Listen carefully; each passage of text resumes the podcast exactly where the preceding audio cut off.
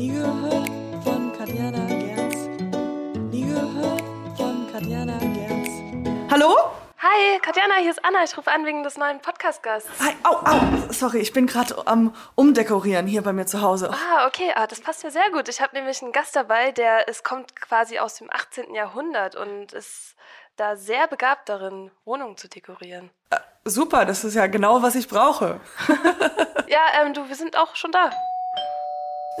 Vor der Tür? Ja, äh, hey, äh, hi. Hi. Hi, ich bin Tom.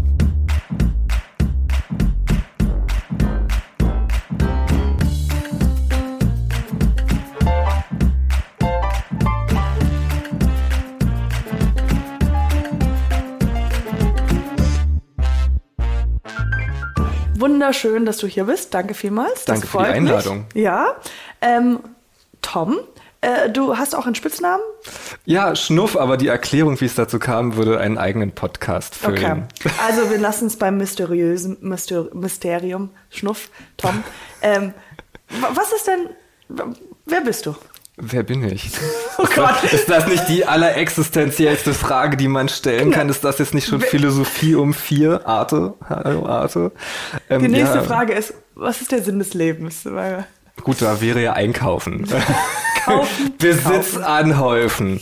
Nein, äh, ja, wer bin ich? Ähm, jemand, der Berlin vor einigen Jahren den Rücken gekehrt hat, obwohl er hier geboren ist tatsächlich, mhm. um ein, ein Ausdrucksmittel zu finden für mich und meine Persönlichkeit und da brauchte ich Platz für und geringe Lebenshaltungskosten. Mhm. Das bedeutet? Das bedeutet Stadtrand. Genau. Nein, also ganz, ganz abgekehrt von Berlin habe ich mich nicht. Schon aus dem Grund, äh, weil ich auch meine Ärzte und meine Freunde und irgendwie meinen ganzen Haushalt, der mhm. ist noch in der Stadt, aber jetzt ist es eben Birkenwerder geworden, um da zu wohnen. Mhm. Ja, und da habe ich dann so richtig losgelegt, eigentlich, was ich jahrelang schon in Berlin gemacht habe, mhm. nämlich zu sammeln, Antiquitäten zu sammeln und Schallplatten und Bücher und alles. Ähm, brauchte dann einfach den Platz und das habe ich dann mitgenommen und da dann Kunstanbau gemacht und mich da eingerichtet. Wohnst du alleine da? Ich wohne alleine mit zwei kleinen Hunden. Mhm, wie heißen die? Lucky und Zeus. Lucky äh, und Zeus. Ja, also Lucky Zeus. Lucky Zeus, äh, wenn es ein Prominame wäre. Äh, Lucky hieß aber schon Lucky, der ist aus zweiter Hand. Der hätte sonst Apollon geheißen, dann wären es wie die Hunde von Magnum. Mhm. Deswegen heißt Zeus auch Zeus. Und ansonsten, ja, bin ich da für mich. Und du sammelst an mitunter, also äh, Porzellan? Porzellan, schwerpunktmäßig, ja. Ja. Ähm, aus ja. dem 18. Jahrhundert. Also, oder zumindest KPM, so als Schwerpunkt. Und da nach Möglichkeit eben so alt, wie es eben geht. Wie kamst du zu diesem Hobby? Wie kamst du zu dem Hobby? Eigentlich über unsere damalige gemeinsame Deutschlehrerin, die uns in der dritten Klasse nach Potsdam mitgenommen hat und nach Sanssouci und da, wo alle anderen Kinder sich langweilen und es ganz schrecklich finden und stillsitzen und zuhören, habe ich mich gefühlt wie, ich bin jetzt zu Hause, danke, ah, okay. lasst mich einfach hier. und dann über diese Begeisterung und Friedrich dem Großen als äh, Befürworter und Förderer der Kunst zu dieser Epoche bin ich dann zu KPM gekommen und habe angefangen. KPM? Königliche Porzellanmanufaktur Berlin, hier okay. in der Wegeleystraße. Im Tiergarten sitzt die immer noch seit 1763. Und das hat ganz klein angefangen mit einer Figur und die habe ich von einem Freund bemalen lassen und dann habe ich gedacht, ach Mist, dazu bräuchte ich eigentlich noch Teller und Unterteller und Hast Tassen du diese und Figur noch? Ja, die steht auch ganz omnipräsent in meinem Esszimmer als Auslöser. Und wie viel, äh, wie viel ist die wert oder generell wie, wie? Die war jetzt gar nicht so viel wert tatsächlich, weil es Neuware war und Weißporzellan. Die habe ich bei eBay, ich glaube, für 60 Euro mir gekauft. Mhm, okay. Und auch kostenlos halt von ihm bemalen lassen. Wer ja. war das? Wie stellt man sich das vor mit bemalen lassen? Bemalen also, lassen. Das ist jetzt nicht so wie ich mit einem Pinsel. Nee. Doch, doch, es sind schon Wirklich? Pinsel, ja. ja ähm, ich habe über Instagram, was ja vielleicht auch noch thematisiert wird, jemanden über Schreiben kennengelernt, der mhm. auch in Berlin wohnt und der in Meißen Porzellanmalerei gelernt hat. Das ist ja ein Ausbildungsberuf, ganz klassisch, mit Mappe abgeben und äh, das dann lernen. Und irgendwie haben wir geschrieben und meinten, ja, hey, wir wohnen ja gar nicht so weit auseinander waren dann zusammen in Charlottenburg im Belvedere, wo ja die Porzellansammlung größtenteils ausgestellt wird und ja, haben uns angefreundet und irgendwann meinte, er, ja, er macht das ja auch privat, so hobbymäßig noch und hat gesagt, bring mir einfach mal was vorbei. So. Und das war auch nochmal so, so ein Schlüsselmoment, einfach zu wissen, ich kann mir die Weißware kaufen und dann sagen, ich will die Blumen, das Insekt, den Rand. Und muss dann aber halt äh, irgendwie mal ein halbes bis ein Jahr warten, bis dann eben so die Sachen fertig bemalt sind von ihm. Warum dauert das so lange? Weil er das nebenbei macht. Also er, Ah, hat, okay. er arbeitet so in einem, sagen wir mal, richtigen Job jetzt inzwischen, weil ja ganz viele Leute auch bei Meißen entlassen wurden und bei KPM auch Es steht ja ziemlich schlecht leider um die ganzen Manufakturen. Deswegen kaufen, kaufen, kaufen. Genau, kaufen, kaufen, kaufen, einfach weil der Markt jetzt immer noch überschwemmt ist eigentlich von den Waren, die jetzt von den verschiedenen einfach aufgetan werden. Und äh, der Trend nicht da ist. Also es ist jetzt, aktuell ist es nicht modern, jetzt wenn man mit Century Minimalism 50er, 60er Jahre Design und die Scheunen und Lagerhallen sind halt voll mit 18., 19. Jahrhundert. Und ja. Kurz, was war das für eine Figur, die du gekauft hast? Das nennt sich eine Ménagère. Das ist ein kleiner Putto mit zwei geflochtenen Körbchen, wo man Salz und Pfeffer reingetan hat. Ja, da schweigen die meisten. Okay, also das hattest du, und das ist jetzt wie viele Jahre her ist das jetzt? Vier Jahre ist das jetzt. Also her. vor vier Jahren dein erstes Porzellan KPM-Stück. KPM-Stück Genau. gekauft. Und wie sieht dein, deine Landschaft jetzt zu Hause aus? Meine Festung der? Einsamkeit, meinst du? Festung der Einsamkeit. Oh, das ist aber sehr romantisch und poetisch ja, meine, gesagt. ja, nein, meine Festung der. Einsamkeit ähm, habe ich, soweit es meine Möglichkeiten hergegeben haben und immer noch hergeben, ein Glück, ähm, jetzt nicht das friedrichianische Rokoko zu kopieren.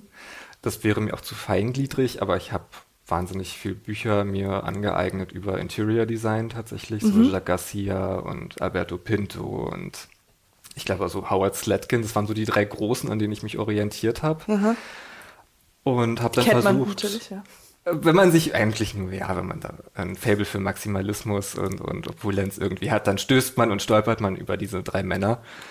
Ähm, und habe halt erkannt irgendwie, dass man die Sachen recht günstig tatsächlich online bekommt, gute Sachen. Und habe erstmal nur gehäuft, habe dann lange in einem Wust aus Dingen gelebt und dann so vor zweieinhalb Jahren angefangen, da ein System reinzubringen und äh, zu gucken, irgendwie, wo soll die Richtung dann schlussendlich hingehen. Hab die Möbel neu bezogen, abgebeizt, irgendwie, dass die auch reinpassen.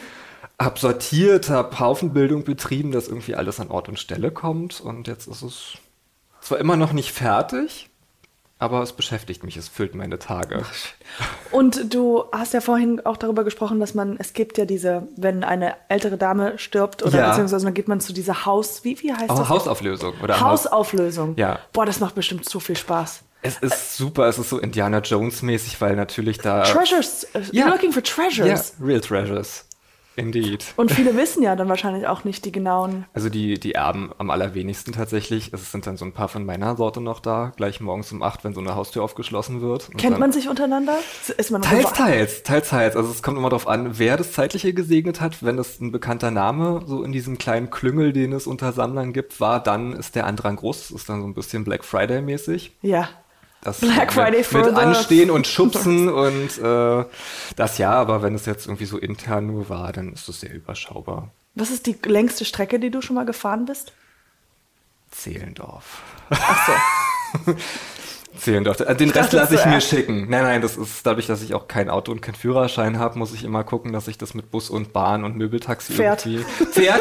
Ja, also ich warte eigentlich noch auf meinen goldenen Fiaker irgendwie, der mich dann abholt nach so einer äh, Aktion. Nee, nee, ähm, und was größer oder weiter weg ist, das wird dann geschickt. Und ähm, sorry, ich frage einfach jetzt ganz viel, weil es kommen so viele Fragen auf einmal. Es ist Bitte, löchere mich. interessant. Oh, Hattest du schon mal ein, äh, ähm, ein Porzellanstück, was du zerbrochen hast? Ja. ich gebe es nicht gerne zu, aber ja. Und da bin ich auch immer noch sehr traurig darüber. Einfach ob der Seltenheit des Stücks. Es war, es war kein Meißen und kein KPM. Es war mal was außer der Reihe, was ich mir gekauft hatte von Nymphenburg. Eine Zuckerdose in Form eines Mohren. Ich Und- nicke in äh, In stiller Erwartung, das wird nachher alles gegoogelt. Es gibt noch ein Portfolio, äh, das du dir durchblättern kannst. Nein. Und es ist einfach etwas sehr selten produziertes. Und das ist mir aber beim Abstauben runtergefallen und ihm ist der Arm und der Kopf abgebrochen. Und das Ding ist jetzt halt nicht mehr das wert, was es laut Liste wert ist. Es hat jetzt nur noch einen ideellen Wert und es wird irgendwann in die Porzellanklinik gebracht, damit man die Schande nicht mehr sieht und ich es wieder auf den Tisch stellen kann. Das ist jetzt noch nicht. Äh, hast das ist jetzt ein Jahr her. Aber es ist halt immer so, es gibt so Prioritäten. Ich habe eine Kiste voller Sachen, die restauriert werden müssen. Und es ist einfach nicht so die Priority. Mhm, Das okay. wird halt irgendwann mal. Und bis dahin muss es da in der Schandkiste bleiben. Ich habe nämlich heute Morgen gegoogelt oder versucht rauszufinden. Ähm, ich weiß nämlich nicht, woher ich das Sprichwort habe, ob das aus Amerika ist oder aus Deutschland. Aber man, ich dachte, es geht sowas über zerbrochenes Porzellan weint man nicht oder sowas. Oder über oder, oder Porzellan bringt Glück, gebrochenes. So, Ja, also wir haben ja die Tradition des Polterabends bei Ja. uns, wo Porzellan zerdeppert wird Und das für das ist junge der, Paar. der, der schrecklichste Tag. du so, oh mein Gott. Äh, Jein, jein. Ja. Also manchmal, wenn, wenn so schöne Sachen wirklich zerdeppert werden, wo man sich denkt, so, das ist noch gut, das ist irgendwie eine tolle Marke oder das ist ein tolles Design. Keramik oder, nehmen die meisten. Ja, oder man nimmt halt irgendwas, so die letzte Ikea-Garnitur, die man nicht mehr will, weil die schon völlig zerschrabbelt ist. Mhm. Aber die Leute nehmen halt das irgendwie, was sie mal von Oma oder von der reichen Erbtante irgendwie übernommen haben und das ganz schrecklich fanden mit, Ja, weiß ich ja. nicht, Kobaltblau und Streublümchen und die sagen sie, Hauptsache weg damit. Ja. Aber es gibt halt immer jemanden, dem das gefällt. Also man müsste es nicht zerstören, man müsste sich nur mal die Arbeit machen. Zu gucken. Und ja, zu gucken und das einfach online zu stellen oder zu verschenken bei Kleinanzeigen, wenn man es halt wirklich loswerden will. Es findet sich eigentlich immer jemand, Mhm. wo es nochmal ein Revival haben könnte und wo es hochgehalten wird. Das Und, ist halt schade. und dieses, äh, das bringt Glück. Also da, daher kommt dieser Polter. Ich glaube ja. Ich glaube Ja. ja. dass es daher kommt in diesem Zusammenhang. Ja. Also dieses Porzellan bringen Scherben. Da, Scherben da- bringen Glück. Scherben bringen Glück, aber über gebrochenes Porzellan weint man nicht. Das ist kein Sprichwort. Also bei uns zumindest nicht. Also Nicht. Ich glaube, vielleicht habe ich es mir einfach ausgedacht und dachte, ich habe schon so oft wiederholt. Ähm, Also ich habe geweint hat- bei der Figur, Ich- muss ich sagen. Da habe ich echt so Wuttränen so aus Dummheit ein, Ja. ich dachte, das war so unnötig. Aber das ist auch so ein Kli also das, dieses Bild, dieses, man macht der Staub ab und dann fällt's runter und der Arm Ja, du bricht. hebst es genau, Das du hast so, es auf der oh, Hand und willst es halt gründlich sauber machen und schubst halt einfach zu viel und es macht nur Klirr. ja, und du stehst wie Gelähmt. gelähmt da und denkst so, nein, das ist jetzt nicht wirklich passiert. Oh, das, das tut weh. Das, Ja. Ich kann mir das so gut vorstellen. Und du warst so froh, das kam aus München, wurde mir das geschickt und es hat alles überlebt. Es hat den Transport überlebt, es hat den Zweiten Weltkrieg überlebt, aber es überlebt nicht mich.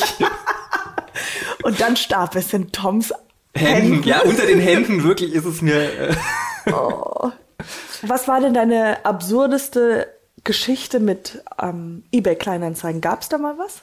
wirklich absurd ist tatsächlich nicht. Also ich finde es immer sehr lustig, das zu lesen. Ich habe auch diese Seite abonniert, so die besten eBay Kleinanzeigen-Fails tatsächlich, aber ich habe da bis jetzt nur, also sagen wir mal, angenehme Leute drüber kennengelernt. Ja. Also das lief immer wie am Schnürchen. Ja Also gut, die Leute kamen, Sachen abholen, ich war pünktlich da, habe mein Zeug abgeholt. Okay, das ist alles, das ist nicht interessant. Nee, tut ist- mir leid, also- ich dachte, ich habe hier eine Goldgrube gefunden. Und Null, also ich kann dir von einem schönen Kauf erzählen. Oh also, es, wir wollen hier nicht schöne Geschichten hören, Tom. Nee, ähm. Ist die gut? ist die Geschichte gut? nicht wirklich, ich habe nur viel Geld gespart. Und verkaufst du auch viel? Wenig. Also ich bin, das ist eher so ein Kulturmessi und Kunstmessi. Ich habe sehr, sehr viel und ich kaufe mir höchstens mal noch Schränke dazu, um die Sachen unterzubringen. Ja. Aber ich habe jetzt im letzten Jahr habe ich einiges verkauft, einfach weil ich meinen Schwerpunkt jetzt gefunden habe seit einiger Zeit mit KPM. Habe ich alles, was artfremd ist, äh, jetzt Stück für Stück verkauft eigentlich. Wieder, um Platz zu schaffen. Okay, und äh, du hast darüber gesprochen, dass manchmal man so sieht, wie, also, dass du, wenn du zu diesem Haus, wie heißt das nochmal? Haus? Haushaltsauflösung. Dass ja. Mhm. da viele Leute sind, die du schon mal kennen oder kennst. Was, wie, wie kann ich mir diese Menschen vorstellen? Weil für unsere Hörer da draußen, du, äh, die dich ja nicht sehen, vielleicht später auf Instagram, aber du bist ein sehr attraktiver Mitte 20, Ende 20, sowas in der Richtung, würde ich sagen. Ähm, und äh, ich würde dich jetzt nicht automatisch dazu assoziieren. Also, ähm, Du meinst wie, wie, wie sehen denn diese, wie, wie kann ich mir die, weil eigentlich bei Porzellan und so, die Sachen, die du sagst, Der stellt man feine sich, ältere Herr kommt einem da in den Sinn. ja, oder Frau. Weniger. Also witzigerweise gibt es kaum Frauen, die Porzellan sammeln. Das ist ein Klischee, was sich in Filmen. Filmen vielleicht begründet, Mhm. aber es ist tatsächlich so, alle Menschen, die ich kenne, die halt auch so leicht exzessiv sind oder noch schlimmer gar, weil mehr Geld dahinter ist, sind schwule Männer. Wirklich? ja. Es sind So, schwule is there Männer. dating possible? Null. no. Null. Null. Sind einfach die älter sind dann. Nicht mal unbedingt. Also zum Beispiel Erik, einer meiner guten Freunde, der auch der Porzellanmaler ist, der ist Mitte 30 zum Beispiel, aber ja, ich weiß nicht, man frisst nicht da, wo man scheißt. Also ich fange nicht mit jemandem an, den ich gut leiden kann. So, das äh, trenne ich fein säuberlich. Ähm, die sind total nett, ich komme super mit denen aus. Man hat eine krasse Basis, wo man sich unterhalten und austauschen und auch Sachen untereinander mal verkaufen kann. Ja. Aber es ist jetzt ohne romantischen Aspekt tatsächlich. Und ja, wie kann man sich den vorstellen? Also ich sag mal von um die 30 bis äh, ins greise Alter sind es ältere oder nicht ältere Herren, Ja. die sich da verlustieren. Und ähm, auch äh, gibt es noch die Porzellan, ich glaube, daher kommt dieses Klischee von den Frauen, diese Porzellanpuppen. Mm. Ist wahrscheinlich, mm. Äh, ganz heikles Thema. Ähm, ja, das, also ich meine, ich will ja niemandem zu nahe treten und auch nicht den Hobbypsychologen rauskehren, aber meine, äh, was ich so mitgekriegt habe, also auch im Verwandtenkreis, ist so Frauen, die Porzellanpuppen sammeln, vermissen meistens das eine oder andere in ihrem Leben. So, mehr möchte ich dazu nicht sagen. Ähm, leider sind die meisten unserer Hörer Porzellanpuppensammler. Das wird jetzt ein bisschen problematisch. ja, don't follow me on Instagram, please. Nee, ähm, ja, das äh, kann man wahrscheinlich. Kann Also ganz oder- anderes oder- Themengebiet, ganz anderer Hintergrund. Äh, Puppen und weil das ist also handwerklich Po- anders. Ja, das ist ja klar. Biskuit Porzellan und äh, das andere geht ja mehr in die Gebrauchsgegenstände teilweise. Ja. Ich frage mich, ob äh, Porzellanpuppen, die müssten ja noch, also die werden ja gar nicht mehr hergestellt, oder? Ich glaube nicht. Aber wir, okay, wir reden über nicht, was, aber was wie nicht so gesagt, weiß. das ist, äh, ist eine ganz nicht, nicht mein Themengebiet. Tatsächlich habe ich mich nie so mit auseinandergesetzt. Mhm. Weil, äh, nee, ich finde die auch gruselig persönlich. Absolut. Also das ist ja auch und wieder, jetzt kommen wir, äh, ich habe ja mein ganzes Wissen von, äh, von Filmen, da ich ja Ja. Lesen absolut hasse ähm, und mich da vehement drum wehre. Äh, genau, ähm, weiß ich, dass das halt, wenn wir einen Charakter zeigen wollen im Film, äh, der gruselig ist und freaky, Nimmt man nimmt man Porzellanpuppen. Porzellanpuppen. Oder einfach Puppen generell, glaube ich, Puppen hat, hat creepy. irgendwas Creepies. Ähm, aber, warte mal, ich muss mal kurz gucken. Ähm, ach so, hier steht noch, ich guck mal, welche, weil hier hast du geschrieben mit dem, mit dem Dingens. Da könntest du vielleicht markieren, dass ich jetzt hier äh, etwas länger brauche.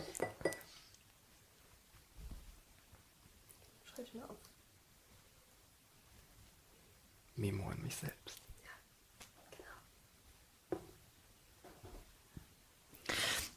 Genau, äh, das habe ich gar nicht das, das gelesen. Ähm, also, jetzt würde ich an dieser Stelle auch nämlich auch sagen, du hast ja einen Ja, Instagram-Account. ja. Und, Den ich äh, sehr liebe. Und wie, äh, super geil. Ähm, Danke. Und hast du da schon Kontakte auch zu, zu Menschen gehabt, die. Da habe ich tatsächlich die meisten Porzellanenthusiasten so Ja. kennengelernt. Also ich meine, meine Mutter hat auch ein Faible für schöne Dinge, aber die lebt sich eher bei Handtaschen und Schuhen und Klamotten aus. Also dieser Hortungsdrang ist bei uns familiär bedingt, glaube Mhm, ich. okay. Wir sammeln alle irgendwas. Und äh, sie hat mich da auch so ein bisschen einfach affin so für, für schöne Dinge gemacht. Ja. Und auch fürs Lesen, witzigerweise, ich bin so das, der, der Kontrapart zu dir. Also ich habe mehr Bücher als alles andere tatsächlich. Ich liebe Bücher, vor allem Bildbände. Vor allem was? Bildbände. Also ich habe jetzt auch, vorhin haben wir noch drüber gesprochen, so meine Weihnachtseinkäufe für mich selber war jetzt tatsächlich Fachliteratur, ähm, um Katalogmaterial zu haben für meine Projekte und da auch nochmal nachschlagen zu können. Also ich liebe Bücher. Gott. I get it. Nein, ich, Aber du hast auch viele Bücher dafür, dass ja, du sie ich, eigentlich das nicht ist ja auch, magst. das ist, äh, das darfst du eigentlich nicht sagen, weil mein Image, Ach weißt du, ich so. habe so ein Image. Ach so, ein das schneiden wir raus. Ja, der, der Image ist so die, oh, die, die nie Bücher liest. Ach so, ach so, das Aber ich dabei nicht. lese ich ganz, ganz viel. Ich Ich will nur nicht, dass die Leute denken, ich bin klug. Das dürfen die dann Die nicht wissen. Katzenberger-Variante, sei klug, stell dich dumm. Ja, sei klug, stell dich dumm. Oh, klar. Jetzt habe ich den Faden verloren. Tut mir leid. Nein, ach, gar kein Problem. Äh, äh, über, äh, wir haben darüber gesprochen, dass ähm, äh, über Bildbänder, was du dir Aber gekauft hast, ja. Äh, ja, die Fachliteratur, und da freue ich mich auch sehr, wenn die ankommen. Ähm, Und deine, deine Wohnung, die für den Hörer da draußen, wie man sich die genau vorstellen kann. Also ist alles in diesem sehr barock 18. Jahrhundert. ja, also tatsächlich nicht ganz so wuchtig wie Barock. Mhm. Also es ist ja Rokoko ist ja je nach Definitionsfrage immer entweder eine Spätform des Barock oder Mhm. man nimmt es als eigenständige äh, Stil- und Kunstbewegung. Da bin ich auch mal sehr ein Freund von, weil es sich doch massiv, was da Mitte des 18. Jahrhunderts passiert ist, davon unterscheidet, was Versailles davor 50 Jahre lang diktiert hatte. Mhm. Dieser Stilbruch, der dann kam, und jetzt muss ich, kann ich so weit ausholen, ist das in Ja. Ordnung? Und jetzt Also. auch mal mitschreiben. Es ist ja so, dass äh, Versailles war ja ab 1650 etwa maßgeblich für die Stilbildung auf kontinentaleuropäischer Ebene bis zum Tod 1701 von Ludwig XIV., wo der ganze Hofstaat, der sich davor in Versailles konzentriert hatte, wieder nach Paris geflüchtet ist und man keinen Bock mehr hatte auf diesen kalten Prunk irgendwie, der da diktiert worden war, dieser stilistische Still- Stillstand, der da passiert ist durch Lebrun und die großen drei, die äh, dieses Gesamtkunstwerk Versailles erschaffen hatten und eine komplette Abkehr ins Private eigentlich passiert ist, sowas wie ein erstes Biedermeier. Und man hat sich dann die Stadtpalais einfach ausstatten lassen in einem völlig davon abgewandten Stil. Und alles sollte natürlich und leicht und zierlich sein. Und es wurde äh, einfach auch die, die Institution des Salons wurde ja geprägt von äh, meistens adligen Frauen, die sich mit der Elite auf philosophischer, literarischer, künstlerischer Ebene da umgeben haben und interessierten Menschen.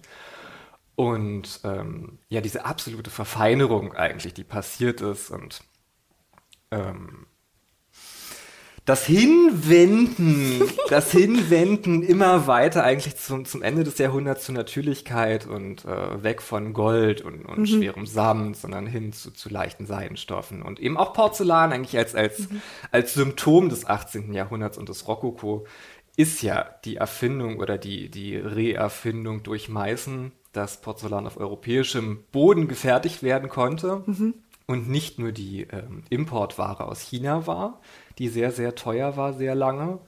Und die Eigenentwicklung dieses Stils des Rokokos im Porzellan durch Meißen und KPM und die vielen kleinen Manufakturen ähm, ist eigentlich das, was es auch eingefroren hat für mich. Also ein Lebensgefühl für die Ewigkeit konserviert durch die Geschirrformen, durch die Figuren, durch Möbel, durch Farbgestaltung.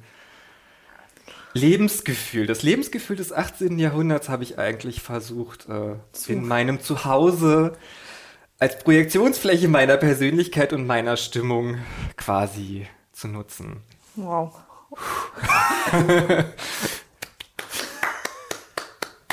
Und deswegen Wow. sehe ich auch so schlicht aus. Also ich, ich benutze nicht mehr Mode als Spiegel meiner Persönlichkeit durch mein Studium, weil ich habe mich drei Jahre lang jeden Tag mit Mode beschäftigt. Genau, das können wir auch nochmal für den Hörer. Das, Ja, also das, ich komme eigentlich aus dem Modedesign. Das war äh, meine, meine Wunschprofessur eigentlich vor einigen Jahren noch. Aber da bin ich nicht charakterstark und äh, egoistisch genug. Ich bin zu zartfühlend. Ich kann nicht in der Mode arbeiten. Ich möchte meinen Profit nicht auf blutenden Kinderhänden irgendwie aufbauen. Das widerstrebt mir. Also habe ich mich davon ab und der Kunst zugewandt. Und so ist es eigentlich entstanden. Und es bekommt mir auch besser. Ja. Also, wie gesagt, der Hörer sieht das nicht, aber deine Augen leuchten, du. Das ist so ein. Also, ich habe die Häl- Hälfte nicht verstanden, aber es ist wirklich so.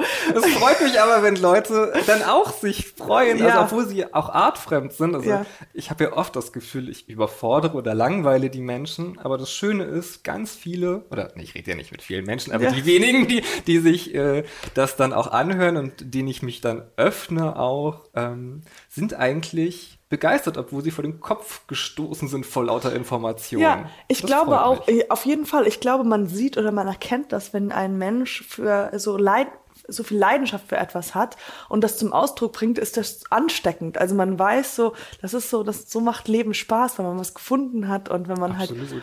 und ähm, und eindeutig ist es ja auch bei dir so. Wo, wie, wie siehst du die Zukunft? Was, was ähm, erhoffst du dir noch? Oder wo's, wo, wie, wie, wie kann man da weitermachen? Wie, wie sieht das aus? Das ist ja immer ein weiteres, Ich glaube, man ist nie fertig mit Sammeln. ja, Ich denke, das ist so ein ganz großes Hauptsymptom. Es ist nie genug. Man findet immer noch irgendwas. Ich weiß nicht, ich habe schon ganz oft gesagt, ich mache jetzt eine Pause und spare mein Geld, irgendwie, was ich habe, für was anderes. Aber wie mit allen Süchtigen, wenn man irgendwas sieht, was man unbedingt haben will, dann schlägt man halt doch zu. ja. Und ja, aber es geht allen so und egal was man sammelt tatsächlich, außer man gerät an einen Punkt, wo man es über hat. Also ich hatte das mit der Mode ganz stark Ja. nach dem nach der Zeit am Letteverein und meiner großen Partyphase irgendwie, wo ich mich selber als Projektionsfläche genutzt habe tatsächlich als Drag Queen. Und das war dann aber durch das Thema. Also ich habe dann gemerkt, so ich habe jetzt das das Ultra ausgereizt für mich und jetzt macht es mir keinen Spaß mehr. So, der Drop ist gelutscht. Und da Wie hatte aber wie das lange Neue schon du- angefangen, Wie Gott sei lange Dank. warst du äh, Drag Queen? Oder wie lange hast du das gemacht? Wie lange habe ich das gemacht? Gar nicht so sehr lange. Also ich habe mich schon immer für Mode zwar begeistert und, und habe auch ein Faible für schöne Frauen und tolle, tolle Couture. Ähm, gemacht effektiv waren es vielleicht drei Jahre. Alles in allem.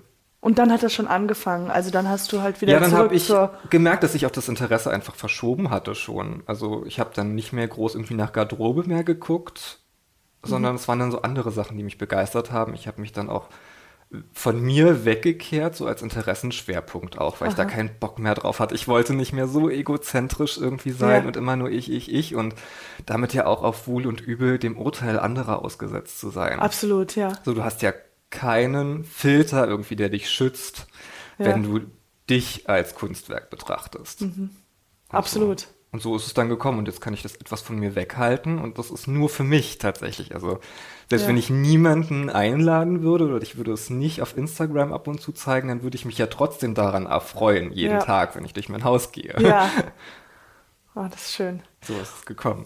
Und äh, da, wann bist du dann äh, ähm, nach Birken? Werder, ja, gezogen, auch so in auf- dem Ja, also vor Zeitraum. vier, viereinhalb Jahren ungefähr bin ich rausgezogen, weil sich die Möglichkeit eröffnet hatte.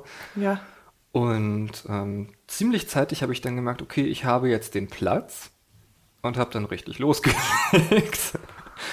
Und da äh, war die Situation auch noch ein bisschen anders, da saß das Geld auch lockerer. Und da, wie gesagt, habe ich mit Möbeln angefangen, dann war das Haus eingerichtet im Großen und Ganzen und dann wurden die Sachen immer kleiner. Die Sachen wurden immer kleiner, wie Ja. meinst du? Ähm, dann waren es erst Wandteppiche, Textilien, antike Bettwäsche und dann, wie gesagt, fing es mit dem Porzellan so richtig an. Und also ich habe mal überlegt, auch auf, der, auf dem Weg hierher, äh, ich habe eine Sache von Ikea tatsächlich und das sind meine Bücherschränke. Und sonst alles. Und okay. sonst ist alles tatsächlich historisch. Ja, bis zur Serviette, bis zum Kissenbezug, es ist alles antik. What? Und ähm, hast du mal, also jetzt wieder zurück in die Mode Mhm. zu gehen, wenn äh, hast, du dich schon mal als Spaß in so einem äh, so Noch gekleidet? Nicht, noch nicht. Also ich habe mich viel damit beschäftigt, mit historischer Mode. Ähm, das war, glaube ich, auch die Brücke, die es dann einfacher gemacht hat mit der ganzen Thematik. Ich hatte immer überlegt, so was könnte ich machen mit diesem, mit diesem Studiengang irgendwie und habe äh, die, die Bewandtnis quasi da noch gesehen, die jetzt auch nicht mehr so da ist, äh, historisch korrekte Kostüme anzufertigen für Privatleute Ja. weil es sehr viele Menschen gibt, das denkt man immer gar nicht, die sich zum Beispiel auch für Hochzeiten oder hobbymäßig, Ich hab gerade an Hochzeit gedacht, ja. Reenactment ist ein ziemlich großes Ding, auch international, Mhm. also gerade Amerika machen das sehr viele, da haben viele Ateliers eröffnet, die das machen Mhm. und auch sogar im 18. Jahrhundert Sektor geblieben sind. Dann gibt es eine Polin, die auch äh, wunderbare Sachen macht ähm, teilweise historisch korrekt, teilweise historisch adaptiert. Und ich habe mich immer mit dem Fertigungsprozess und der korrekten Auswahl der Stoffe und auch einer, der Körperlichkeit von Mode tatsächlich auseinandergesetzt, um, um da ein Stück weit Aufklärung auch leisten zu können, um meine Sachen erklären zu können. Weil es gibt ja immer äh, die, diese Halbwahrheiten von Mäusen, die sich in Perücken eingenistet haben oder Frauen, die gebrochene Rippen vom Ja, Korsett absolut, hatten. ja, ja, mhm. Wenn man da so ein bisschen stochert, einfach in der, in der Literatur auch aus der Zeit, so Diderots Schnitttafeln und, und äh, das äh, Journal äh, für, für die Dame. Und ich, es gibt auch in Berlin gab es im 18. Jahrhundert eine Zeitung, die sich halt mit dieser Thematik Mhm. für die feinen Damen auseinandergesetzt hat, wo davon nie die Rede ist. Also es war alles nicht so extrem, wie es dann in Folgejahrhunderten aufgebauscht Ausge- worden mhm. ist. Also man hat sich gewaschen und man hat Hygiene gehalten und, und, und, und, und. Ähm, nur eben auf eine andere Art und Weise, als wir das heute sehen, aber es war nicht das stinkende Jahrhundert, wie man sich Nee. das vorstellt. Ja. Zumindest nicht für den Prozentsatz des Adels. Natürlich, davon muss man ja kunstgeschichtlich immer ausgehen, dass die breite Masse des Volkes ja nicht die Muße, die Zeit und das Geld hatte, sich diesem in der Bedürfnispyramide ganz oben stehenden Dinge wie Selbstverwirklichung, Kunst, Kultur zu widmen. Genau, ja, ja. Es, also Kunstgeschichte wurde von, vom Adel oder vom, vom Geld gemacht tatsächlich und dieser Prozentsatz hat sich gepflegt. Ja. Das muss man an der Stelle sagen. Und die Brücke war dann da, aber dann habe ich es doch nicht gemacht, einfach durch Instagram tatsächlich, weil ich gesehen habe, es gibt so viele inzwischen, die das machen. die, also die Idee war einfach dann schon zu spät dran. Und so gerne nähe ich dann am Ende auch nicht, dass ich das jetzt unbedingt hätte machen, Machen wollen.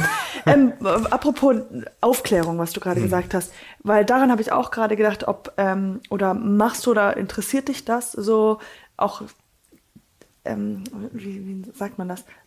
Im Zuge der Le- Kunst, ob mich äh, das nee, dann auch sondern zum Beispiel, dass du hm, du hast ja gerade einen Monolog gehalten, very passionate, und ich frage mich, ob sowas, ob du sowas machst mit eine ein I want to say Lektor oder ob das ob das sowas so ein weil diese Es wäre ein Leidenschaft Ding ist sowas vielleicht. Es wäre ein Ding vielleicht. teilen, ja. Ähm, also ich müsste dann über meinen Schatten springen und man müsste mir das organisieren, glaube ich, weil ich habe halt eine Sozialphobie. Also ich würde jetzt Ja. nicht an, an einen Lehrstuhl herantreten und sagen, Ja. ich könnte vielleicht Vielleicht. was dazu beisteuern, weil äh, da bin ich zu zurückhaltend für. Ähm, wenn man mir diese Möglichkeit böte, ja dann nähne ich sie gern an. an. Aber tatsächlich selber äh, da Initiative ergreifen, ich weiß nicht, ich habe immer Angst, dass mein Wissen dann doch nicht so profund ist, als dass Menschen dafür ein Geld bezahlen sollten, Hm, mir ja. zuzuhören. Also es müsste dann schon ein sehr spezifisch interessierter Interessierte. Kreis sein, der sich freiwillig dazu bereit erklärt, dem ein- bis vierstündigen Monolog meinerseits zu lauschen. die Welt des Podcasts ja, ja, aber ich weiß nicht, vielleicht, wer weiß. Ja, weil ich finde das so sehr, ähm, wie gesagt, äh, ich habe, ich finde die Leidenschaft so zu hören, es ist sehr, es ist, es tut einem gut. Es irgendwie, ist schön, ja. ne? Also ich freue mich dann auch immer, äh, das muss, darf man so ein bisschen Schleichwerbung machen. Ähm, die Stiftung Preußische Schlösser und Gärten bietet oder bot jetzt im Jahr ähm, aufgrund diverser Jubiläen immer Fachführungen an. Da Ja. haben die jeweiligen Restauratoren, also Head Restorators, haben Führungen in ihren Bereichen gegeben, die wahnsinnig toll waren. Und die hatten eben auch diese Leidenschaft. Ja. Und da habe ich mir verschiedene Leute angehört und unter anderem Möbelrestauration, Textil, glaube ich, die Uhrenführung habe ich nicht gemacht und eben die ähm, Chefrestauratorin im Bereich Glas und Porzellan, die den Job seit über 30 Jahren macht und mit so einer unglaublichen Freude und Leidenschaft trotz dieses enormen Arbeitsaufwandes dabei ist. Ah, da kann man nur neidisch werden und sie freut sich, jeden Tag zur Arbeit zu kommen, obwohl ihr alle Schlösser der Stiftung unterstehen. Jede Vase, jede Figur, Ja. jedes Gläschen geht durch ihre Hände. Und trotzdem liebt sie es. Und das fand ich toll. Und hätte ich Glas- und Porzellanrestauration studiert, dann würde ich da gerne nachrücken, aber müsste ich dann nochmal nachmachen. Würdest du, äh, interessiert dich das, sowas nochmal neu zu studieren? Ich lerne immer gerne Neues tatsächlich. Und wenn ich das im stillen Kämmerlein tun kann, könnte, dann noch viel lieber. Also ich hätte keinen Schmerz damit, ähm, da allein in meinem Restaurations, ähm, wie nennt man das? Nicht Labor, sondern Atelier, in meinem Atelier zu verbringen und Tag aus, Tag ein irgendwie diese wunderbaren Sachen für die Nachwelt zu erhalten tatsächlich. Das wäre sehr schön. Und das Malen, was dein Kumpel macht, gemacht hat, da, äh, das muss man auch studieren. Sowas? Das lernt man genau, das ist äh, auch ziemlich, ziemlich anstrengend, glaube ich, weil es eben so eine harte Auswahl gibt und dann ist der Job an sich auch nicht ein Knochenjob im eigentlichen Sinne, aber man arbeitet gegen die Zeit. Also du hast äh, Oh Gott, ein ja, Zeitmanagement, wie viel Zeit du für einen Teller, wie viel Zeit du für eine Tasse, Du hast genau stechuhrmäßig, wie lange was dauern darf. Ähm, Das ist so viel, da will ich. und das ist halt übel, weil Druck. du weißt, du musst an diesem Tag so und so viel von der einen Sache schaffen, einfach um dein Kontingent zu haben, worunter leider etwas die Qualität natürlich Absolut, ja. leidet. Früher hatte man A, mehr Personal, Ja. natürlich, einfach weil der Bedarf durch Größer war. jedes kleine äh, Adelsgeschlecht, was natürlich gutes Porzellan haben wollte, gegeben war. Und heute ist es keine Massenarbeit, immer noch nicht. Es ist ja immer noch eine Manufaktur, aber es ist viel rigider Und äh, dadurch sind die gewisse Dekoren nicht mehr möglich. Ähm, malerisch als auch vom Porzellan selber. Also die KPM hat sich da sehr eingeschränkt zum Beispiel auf Kernservice, die immer noch hergestellt werden, weil es der Markt auch immer noch wünscht. Und viele Dinge, die aufwendiger sind, die vielleicht jetzt aktuell nicht dem Geschmack entsprechen, gibt es nur antik tatsächlich. Und ich weiß nicht, ob man da nicht einen Schritt zurückgehen sollte, es wieder als absolutes Luxusding etablieren könnte, indem man sagt, okay, wir produzieren weniger, aber dafür halt krassere Sachen. Und nicht immer nur zu warten, dass jemand mit einem Auftrag kommt, weil einen Auftrag zu vergeben impliziert, dass man sich aktiv mit der Thematik auseinandergesetzt hat. Ja. Aber die Leute, die kommen, die das Geld theoretisch hätten, schauen sich in den äh, schauen sich im Katalog um und sagen, ja, ich will das und das und das und das und so und so und so. Aber sie wissen eigentlich gar nicht, was eine Manufaktur bieten könnte, wenn Ja. man ihnen die Möglichkeit bieten würde. Die müssten nicht nur einfach anhand von einem Bild, sie können ja auch selber auch dazu sagen, Richtig. okay, ich hätte, genau. Oder mhm. man geht eben äh, in so einem Verkaufsgespräch auch mal ins Archiv. Ich meine, die KPM hat ja diese Sachen. Und was hältst du von, wenn man so moderner wird? Also Man hat es Crossover, versucht. Man nicht hat es versucht. Also Meißen hat damit angefangen vor einigen Jahren. Die Sachen sind auch nicht schlecht. Sie sind gefällig für den modernen Geschmack. Sie sind auch handwerklich gut gemacht. Aber die Entscheidung ist nicht da, sich für was Modernes zu entscheiden, wenn man zu so einer Manufaktur geht. Mhm, ja. Tatsächlich, äh, die Leute, die hingehen, wollen dann eigentlich auch was Historisierendes. Sie wollen den, den Glanz vergangener Zeiten irgendwie mit so einem Auftrag heraufbeschwören. Äh, In your house, what's the most precious thing you own? Schwierig. Außer Zeus und Lucky Okay, ja, ich wollte sagen, außer meine vierbeinigen Freunde, die natürlich mein, mein Augenstern und mein, das Licht meiner Existenz sind, ähm, gibt es so zwei Figuren tatsächlich, die sehr selten sind und die sehr schön sind und die mir sehr am Herzen liegen. Aber es ist, als ob man jemanden nach seinem Lieblingskind fragt. Also es ist ganz schwer zu sagen. Also so, ich habe keins. Du hast vier Kinder. Ja, Nee, es alle, ist- noch nicht mein Bestes. Ja, und so ungefähr geht's mir auch. Man denkt immer, es könnte ja noch was kommen und man will irgendwie nichts auserkoren haben, was jetzt so das Most Precious ist, was man hat. Was ich am schönsten finde, ist eigentlich die Figur, die bei mir im Wohnzimmer auf der Kommode steht. Die ist auch noch ziemlich neu dazugekommen. Ein, ein großer Tafelaufsatz, also eine Tafelaufsatzfigur, eine Kriegerin mit Kind, Schild und Schwert. Aha. Ja, die äh, allegorische Darstellung der Herzhaftigkeit oder des Mutes. Ach, sehr schön. Ähm, hast du, äh, wie, wie ist das, wenn du Besuch hast? Die bewegen sich sehr langsam und vorsichtig. Hm, okay. Das kann ich mir vorstellen. Also die meisten, die mich öfter besuchen, die verlieren dann irgendwann diese Scheu tatsächlich. Die, Mhm. Natürlich muss man immer aufpassen, weil auch alles dicht gedrängt steht, Ja. aber sie verlieren diese, diese Ehrfurcht vor den Dingen, die viele haben, wenn sie dann das erste Mal da sind, so, "Ach, darf ich das wirklich anfassen? Und ich benutze ja alles, was ich habe. Mhm. Ja. Also es ist jetzt nicht so, dass Es ist kein Museum. Es ist Noch kein nicht. Museum. Also es wird dann vielleicht nach meinem Tod eins werden. Ja. Aber noch äh, lebe ich ja so und ich lebe sehr gerne so und ich finde auch, dass, dass man diese Ehrfurcht nicht haben sollte. Man muss Sachen, die man hat, mit Respekt und mit Sorgfalt behandeln, aber man hat kein rohes Ei oder ein Neugeborenes in der Hand. Also es sind ja mal Ja. Gebrauchsgegenstände gewesen. Man muss sich das nur wieder Mhm. vergegenwärtigen. Aber gut, dass wir nicht bei dir waren, weil mein ähm, Spitzname als Kind war, mein Bruder hieß The Monkey und ich hieß The Elephant, because ich alles immer kaputt gemacht habe. Also ich habe Freunde, die nichts anfassen dürfen. Ja, das muss man an der Stelle also- ehrlich auch sagen. Es gibt Menschen, die setzen sich dann aufs Sofa und die kriegen das von mir Mhm. angereicht. Oder ich nehme halt nicht das gute Porzellan, um davon jetzt Kaffee und irgendwie Kuchen zu servieren. Mhm. Die kriegen dann eine etwas stabilere Tasse, Ja. die auch mal kaputt geht darf. Ähm, schlimm ist dann nur, wenn Leute kleckern tatsächlich, weil äh, Oh, ja, stimmt. Weil du ja auch, das hattest du ja kurz. Perserteppiche, also und auch einfach antike Textilien, die man jetzt so nicht bei 40 Grad in der Maschine waschen darf Mhm. und kann, sondern da muss man einfach aufpassen. Und du hast gesagt, du hast auch vieles gepolstert, oder? Ja. Äh, genau, und das hast du alles selber gemacht. Das meiste tatsächlich. Also ich fand den Bezug jetzt so schön, dass Ja. ich ihn so behalten habe, aber meistens sind da halt scheußliche, neu gemachte Bezüge irgendwie draus auf Polyestergelumpe und wo man einfach sieht, das wurde vor 50 Jahren mal gemacht irgendwie, passend zur Sitzgruppe.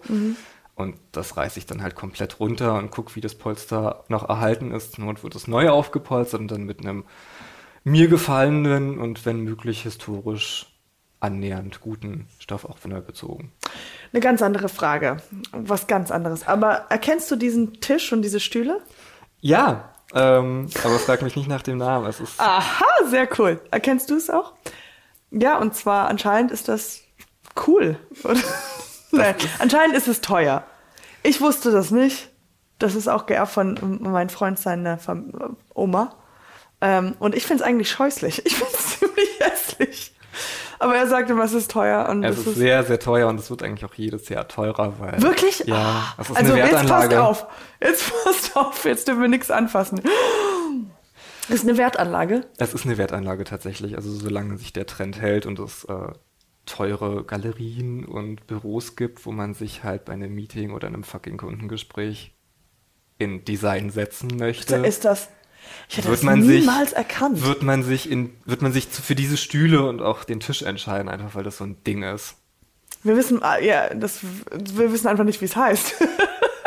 Müsste ich fragen, in eine andere Freundin von mir, wo sie gearbeitet hat, die hatten das in größer für mehr Personen. Also Mhm. größerer Tisch, mehr Stühle und das war halt so. Da durfte man jetzt auch nicht einfach so an dem Tisch sitzen. Das war für Kundengespräche. aha, das ist das so. war- Aha. Naja, okay, es ist auf jeden Fall ein Weiß. Es sieht ein bisschen spacey aus. Sieht ein bisschen aus wie definitiv aus den spacey. 70ern, glaube ich. Sieht aus wie wenn man früher beim Friseur war. Fragst du den Falschen? ich war schon sehr lange nicht beim Friseur. Ja, und dann hat man aber so, und dann kriegt man eine Dauerwelle, so in solchen Stühlen saßen Das, sie ihr, braucht eigentlich noch so eine, so eine 50er Jahre Trockenhaube. Ja, genau, das, das passt gut zu dem Stuhl. Das könnte ich noch dazu tun. Ja, ihr müsstet, also ich weiß nicht, ob das Staub Aber- oder Kratzer sind. Ähm, man müsste mal evaluieren, wie der, wie der Gesamtzustand ist. aber hier, das sind diese Kissen, die sind halt. die sind auch noch echt. ja! Das sind die Aber- Originalkissen. Und dann sind, aber eins davon ist so in Plastik. Ja, das. ja, man hat sowas früher gemacht, damit es nicht in die Polster zieht.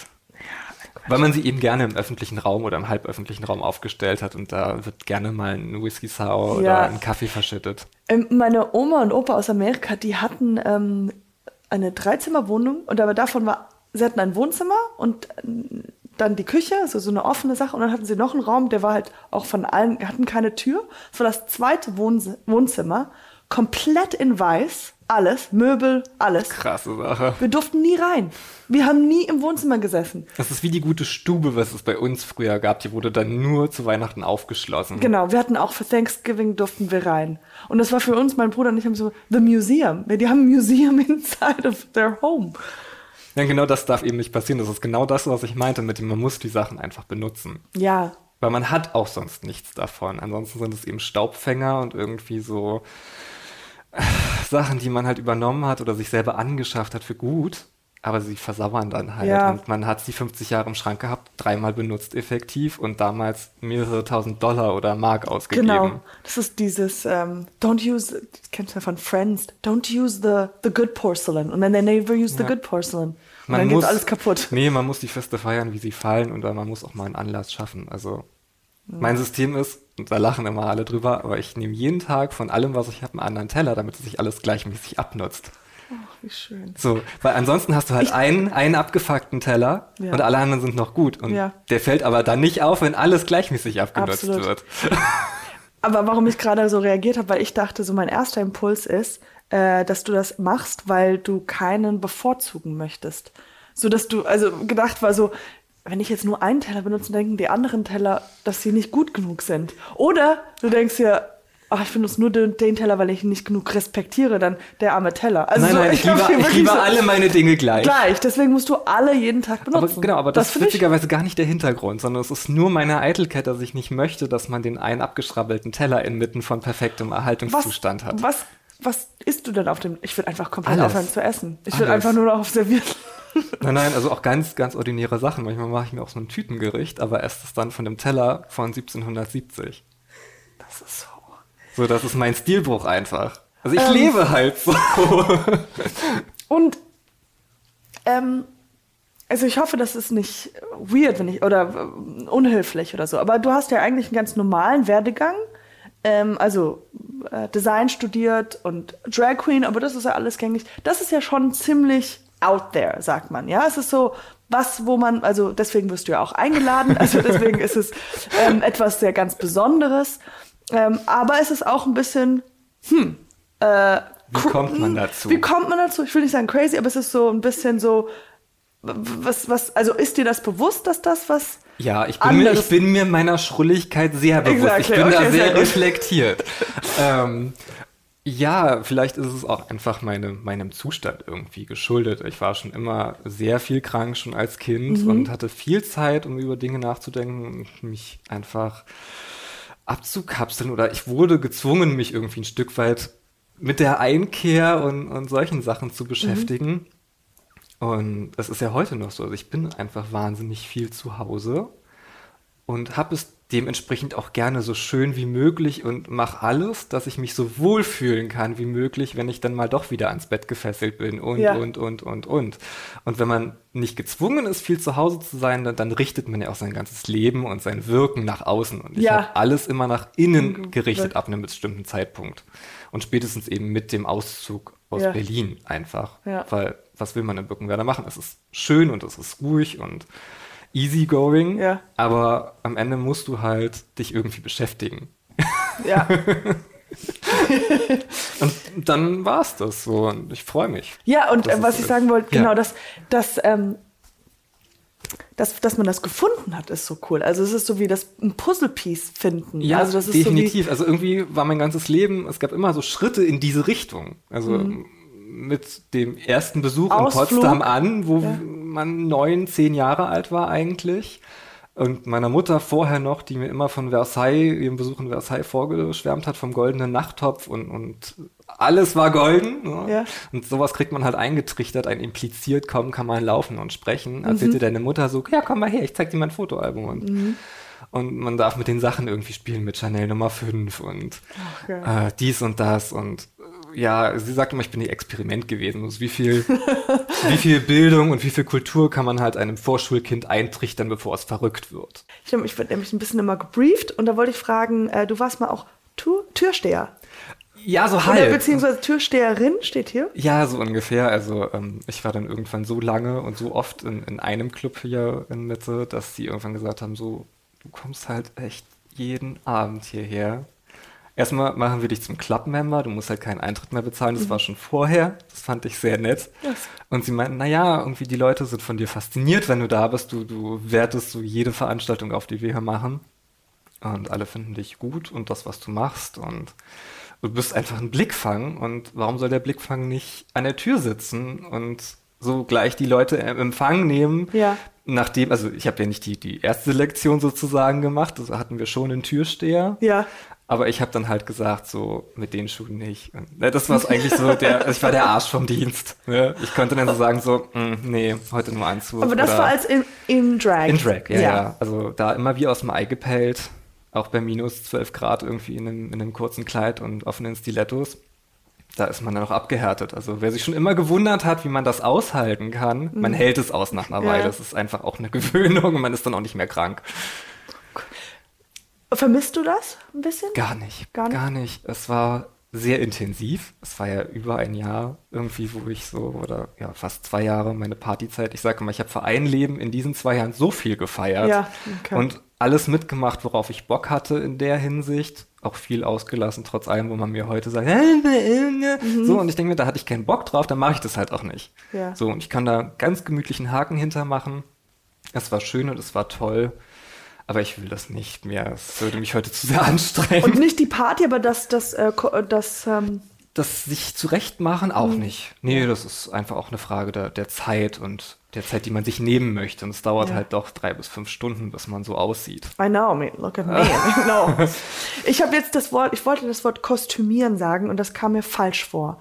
Ich wollte, äh, wo- äh, sagt das, was man sagt? Ich, das ist, äh, ich kenne mich da halt nicht so gut Ich habe aus. immer aufhübschen gesagt. Aufhübschen, aber es Aber gibt bei Kostüm. Drag, es ist nicht ist, so, das dass ist immer auch eine, eine Frage, wie man sich da selber definiert. Geht man da schon in die Trans-Richtung oder ist es eine Kunstfigur? Ist es mehr Performance-Art? Ich das muss ist ja- auch jeder für sich selber entscheiden.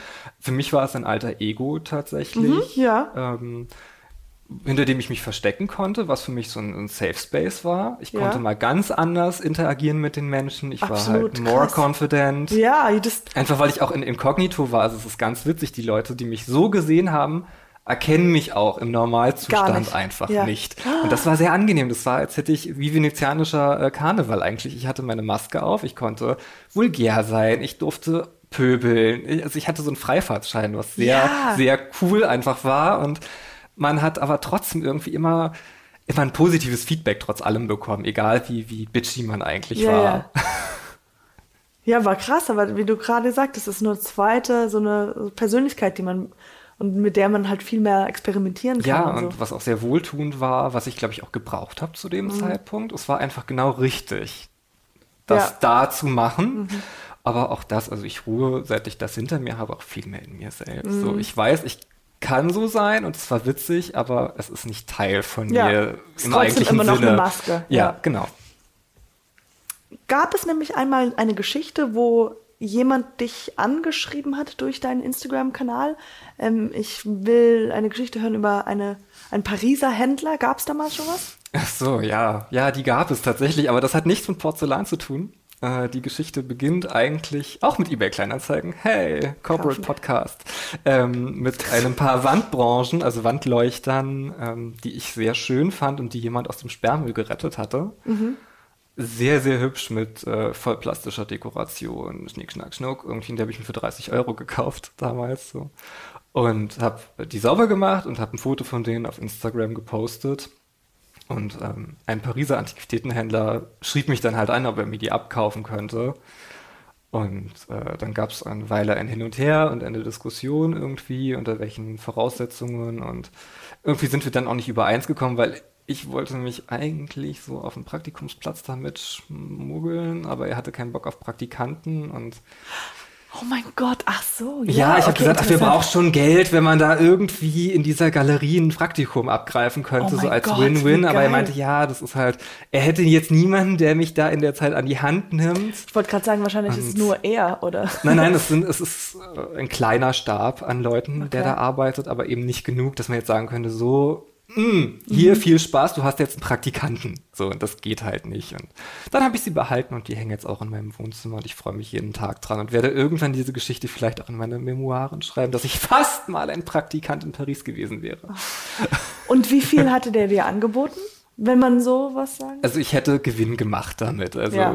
mehr als 30 Euro waren es schon. ähm, für ein wirkliches Geschäft hätte ich aber dahin fliegen müssen mit den Leuchtern, dass er sie halt auch nochmal vor Ort begutachtet. Und da bin ich dann halt in die Grätsche gegangen. Weil ich meinte, für ein vielleicht kaufe ich sie dir ab, schleppe ich die halt jetzt nicht irgendwie Natürlich von nicht. Berlin nach Paris. So. Ja, Und dadurch genau. sind wir da auch nicht übereingekommen schlussendlich. So. Mein Geld wäre schön gewesen, Praktikum wäre besser, aber für vielleicht nur.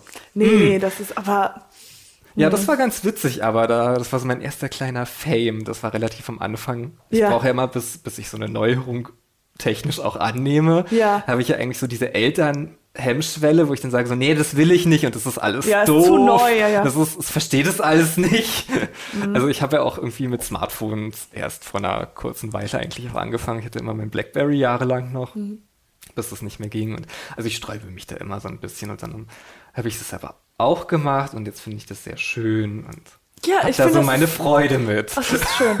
ja, weil, weil es wird ja auch immer wieder, Instagram wird ja kritisiert als das und das, aber ich finde, das ist eigentlich ein cooles Plattform, um kreativ arbeiten zu können. Absolut und auch einfach um so Nischensachen einfach, um da Kontakte herzustellen. Also ich habe ja immer gedacht, ich mache das ganz alleine auf der ganzen Welt. Ja, und dann Und dann plötzlich dachte ich so, okay, es sind nicht viele, aber es findet ein Austausch statt und es ist sehr angenehm. Mhm. Das ist schon schön. Und es ist natürlich was ganz anderes, sag ich mal, als, als sich selbst oder ein Label zu promoten, Mhm. sag ich mal. Ich meine, dafür sind es auch gute, es ist ein guter Kanal, aber da kann man eher mit Kritik ansetzen, als jetzt mit dem, was ich mache, weil es sind keine Menschen zu sehen. Ich propagiere jetzt kein Bild Nee. von jemandem. Ich gebe höchstens einen Anreiz, was man machen könnte. Ja, also ich habe, ich verfolge selbst so ein paar ähm, äh, Kana Kanäle. Ich weiß auch gar nicht, warum ich das interessant finde, aber es gibt so ein Mädel, die eigentlich nur Fotos von ihrem Haus, äh, von ihrem Zuhause macht, aus verschiedenen Perspektiven und die lösen bei mir irgendwie mh, Relaxation aus. Also die sind, ich denke immer so, ah, das ist so symmetrisch und so schön. Und Wes Anderson-Syndrom. Menschen Ja. mögen Symmetrie, wir können gar nichts dafür. Ja.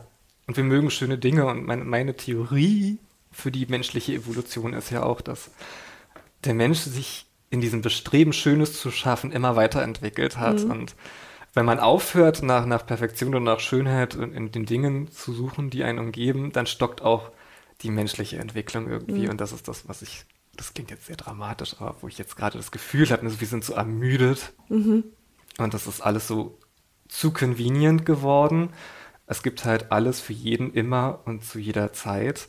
Und es findet da kein, kein Anstoß mehr statt. Und da kann aber Instagram zum Beispiel wieder einen Anstoß Mhm. geben, einfach durch ein ästhetisches Konzept von Räumen, von einem Zuhause, von Essen ja auch. Ich meine, Ja, ja, es war ja auch lange so, ja, Food-Dings, Instagram und die Leute fotografieren ihr Essen eher, als dass sie es essen. Hm. Aber es ist eine Wertschätzung den Sachen gegenüber, finde ich immer. Mhm, ja. ähm, Sachen schön zu präsentieren einfach und nicht einfach einen Döner in sich hineinzuschlingen, jetzt so als Beispiel, sondern dass Ja. man das zelebriert. Also es ist immer das, was man draus macht. Gibt's eigentlich so, das wäre eigentlich lustig, so Döner-Food-Porn-mäßig. Gibt's auch Es bestimmt. gibt alles. Es ist das Internet. Ja. ähm, mein Vater ist jetzt vor kurzem 70 geworden. Das will er wahrscheinlich nicht, dass ich das erzähle, weil das eine große Zahl ist. Aber ähm, er ist noch sehr, sehr, sehr jung geblieben. Also wirklich ist noch fast die 50. Ähm, aber meine Mutter hat ihm ein Gesch- Geschenk geschenkt und zwar ist das ein Buch aus, äh, aus der Insel von Japan, wo alle Menschen so alt werden. Äh, bestimmt, habt ihr, hast du schon davon gehört? Ja, ich weiß nicht. Diese wie- spezielle Ernährung, dass man sich A nicht satt essen soll, viele Bitterstoffe. Ich weiß nicht, Ja. aber auf jeden Fall sind alle Menschen dort Sehr, sehr alt äh, sehr und alt gesund. und gesund und glücklich. Und äh, er hatte mir nur erzählt, das war ein, ein Moment, äh, ein, eine Sache, wie er gelesen hat von einem Menschen, der interviewt wurde, der was weiß ich 90 ist. Und er hat gesagt, ja, er kennt zwei Arten von Menschen. Die einen malen und die anderen sind tot. Ja, Ja. ja, es ist tatsächlich ist- so.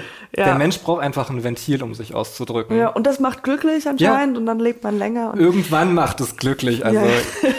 ich meine, das, was ich mache, ist ja nun an sich auch sehr bequem. Ne? Ich suche Dinge, die mir gefallen und dann kaufe ich sie. Und gegebenenfalls werte ich sie nochmal auf. Aber es kann auch sehr befriedigend sein, wenn man etwas erlernt, wie zum Beispiel malen oder Ja. ein Instrument zu spielen oder Blumengestecke zu machen. Also es, man muss einfach irgendwas finden, was einen Freude macht und auch langfristig ja. Freude macht und was eine Leidenschaft in einem weckt.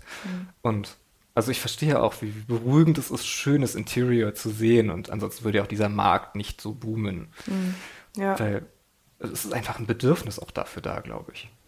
Ja, ich glaube auch, wenn man, äh, wenn man auch schöne Sachen sieht, wie du ja sagst, beruhigt das ja auch irgendwie. Also wenn man die ganze Zeit, ich glaube, das ist so viel unbewusst, deswegen auch Ja. dieses minimalistisch, das hat mein Freund mir erzählt, dass wenn ich zum Beispiel fünf, sechs verschiedene Shampooflaschen habe, Verwirrt dich das mehr, als dass es dir Freude macht? Genau, und weil du dann die ganze Zeit immer denkst, okay, das muss ich noch benutzen, soll ich Mhm. jetzt nochmal, das ist das. Und das passiert ja fast unconsciously, ist dein Gehirn voll Ja. gestopft. Ja. Ja, aber das ist auch dieses Buch von, oder beziehungsweise Buch und dann gab es Netflix-Serie von dieser Frau. Hm, Marie Kondo, ja, meine erklärte Erzfeindin. We hate her. I hate her too, of course, yes. Äh, ich habe die Sendung auch nicht geguckt. Ich habe auch, mein Freund hat nur das Buch gelesen, mir mal Hm. davon the summary gegeben. What gives you what Pleasure. What sparks joy? Does Äh, aber es macht super joy? Sinn. Also es Ja. macht ja Sinn. Und jeder hat äh, mehr oder weniger Dinge, die, die Joy sparken. Ja, das ist es halt einfach. Also ich verstehe den Minimalismus total. Und es gibt auch einen Unterschied zwischen einer, einer gestalteten Opulent, Opulenz, einer gestalteten Opulenz und Kramigkeit zum Beispiel. Also partout viele Dinge haben müssen, impliziert ja nicht automatisch, dass man sich damit wohlfühlt. Da ja, genau. ja echt äh, Oder auch andersrum. Auch nur wenn genau. man nichts hat, heißt ja, also Genau. Ich weiß nicht, ob du mal, ich bin ein großer Kardashian-Fan und die wohnen ja jetzt in so einem Art Museum. Ich weiß nicht, ob du das neueste Haus jetzt gesehen hast. Es gab bei Digest, äh, wie heißt das? Ähm, Architectural Architectural Di- Digest. ja, ja. Und du siehst es und die haben nichts. Das ist wirklich nichts. Es ist so ein, Du meinst das Wie- Haus, was das- Kanye entworfen von- hat, ja. genau, ja, ähm, ja das ist übel. Ohne Wasserhähne, ohne alles, wo du einfach nur. Das ist ein Museum. Ist also, halt, ja. Und da denkst du halt, das ist halt auch cool oder beziehungsweise ist es halt schön und ähm, Es ist crazy ästhetisch, ästhetisch. Aber man denkt sich, als Kind da aufzuwachsen, du willst doch auch, du hast ja nicht mal, du siehst nicht mal eine Zahnbürste. Also das ist halt nichts. Aber ich ist glaube, halt das ist so die, die oberste Form der Dekadenz irgendwie. Also wenn man so viel haben könnte und auch hat und hatte, dann zu sagen, man verzichtet komplett auf alles, das ist halt auch schon so Das ist auch Digga, die über den ja auch- Luxus eigentlich. Ja, ja. das ist auch, was wir hier haben. Weißt, wir haben, nee, äh, aber das ist auf jeden Fall über, über, über Ja, ist, also es ist eine Art von Überästhetik eigentlich. Ja. Also es, da, da stößt der Minimalismus auch schon wieder ans Unpraktische, wie Historismus oder historisches Interior an seine Grenzen stößt am anderen Ende des Spektrums. Ja. Das ist so zwei Seiten einer Medaille. Also ich glaube, die haben noch ein Haus neben, gegenüber, wo wo alles sie dann ist. leben. Wo ja. sie dann, wo alles ist. Das Guesthouse ist eigentlich, wo sie dann leben, so. Äh, Tausend Dank, dass du da warst bei mir zu Hause und ähm, ich habe gehört, du hast ein Geschenk für mich mitgebracht. Ja, mich selbst. Ich wollte mir echt noch eine Schleife um den Hals binden. Ich bin das Geschenk. I'm the fucking Supreme. Supreme Present! Nein, danke. Nein, danke für die Einladung. Ja, natürlich. Das hat mich sehr, sehr gefreut. Äh, Wir können gerne mal über einen äh, längeren Podcast nachdenken. Ja, sehr gut, sehr schön. Das würde mich sehr freuen. Da gibt es sicherlich noch viel zu erzählen. Cool. Dann danke, dass du hier warst und schöne Weihnachten. Bye. Jetzt winken. Bye, bye.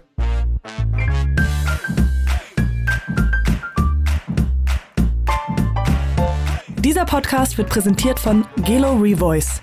Besser gut bei Stimme.